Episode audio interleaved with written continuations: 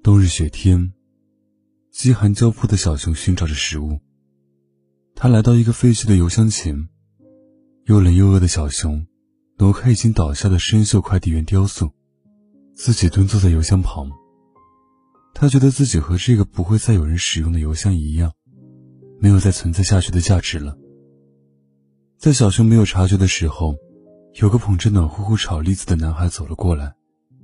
男孩子低头。看着大气都不敢出的小熊，咦，这是新的邮递员吗？好可爱啊！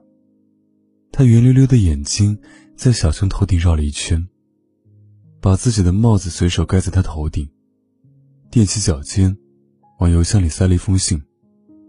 丢信件的时候，他手里的几颗炒栗子也掉了进去。男孩离开了，饿极了的小熊想掏栗子，却掏不出来。索性直接端着邮箱回去。他砸开邮箱，取出栗子，那封信被丢到了一边。直到吃完那几颗栗子，小熊摸着自己头顶的帽子，才做贼心虚的看着那封信。明天还回去好了。第二天，小熊鬼鬼祟祟的带着信回到原地，却只看到了一辆载满家具的货车。小男孩搬家了。小熊等了很久，再也没见过他。某天，小熊终于忍不住，偷偷拆开信看了看。兔，初冬，你还好吗？这是我第一次写信，有点紧张。你现在有了喜欢的人吗？妈妈说，感情是会变的。现在我很喜欢你，希望十年后，我仍喜欢你。好像是他很喜欢的人啊。可是那个邮箱早早就废弃掉了，永远不会有邮递员来收信，更不会有人回信。收不到回信也太可怜了。小熊想起那个男孩的笑颜，捧着那封信做了一个决定。他决定等找到那个男孩子后，自己伪装成初冬，给他回一封信。毕竟他夸自己可爱了，可不能让他失望。熬过去冬天，日子就变得好过起来。小熊学习了很久如何伪装成人类，才离开了森林。他戴着帽子，怀揣那封信，去寻找那个寄书信的男孩子。小熊心想：“我是他专属的邮递员。”十年一晃而过，小熊邮递员终于找到了长大后的男孩子。听到有人叫他陆先生，小熊邮递员冒着小雪，匆匆忙忙准备好信。骑着单车拦住他，陆先生，给你的信。陆先生问：“谁给的？”小熊邮递员有点紧张，压低了自己的帽子。初冬，陆先生很诧异：“什么？”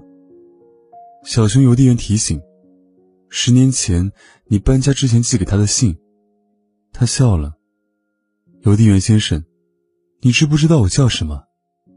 小熊邮递员欲盖弥彰，那个，陆吗？陆先生说：“初冬，我叫陆初冬。那封信是陆初冬搬家之前写给十年之后的自己的。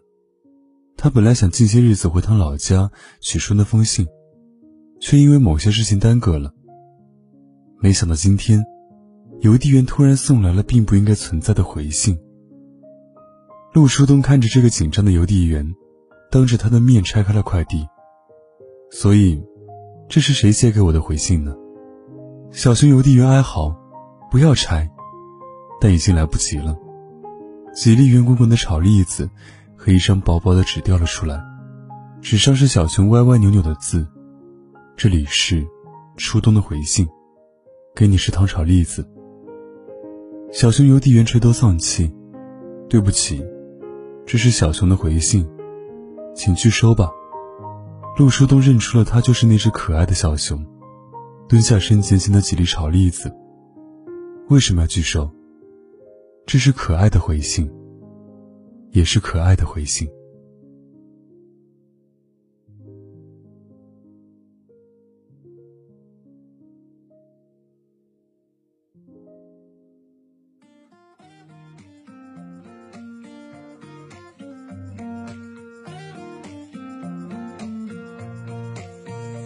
如果说白云总是缠绕着天空，那么我做你的彩虹。如果说月亮是颗夜空的瞳孔，那么我做你的烟火。我想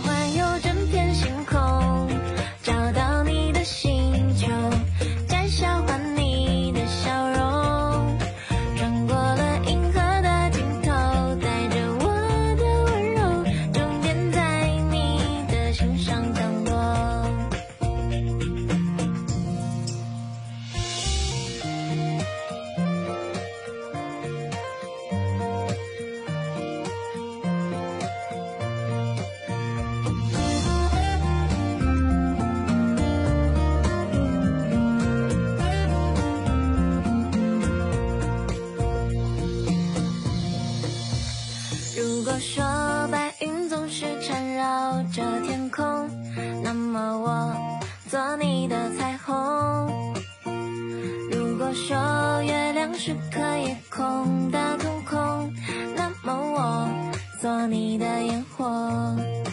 我想环游整片星空，找到你的星球，摘下换你的笑容。穿过了银河的尽头，带着我的温柔，终点在你的心上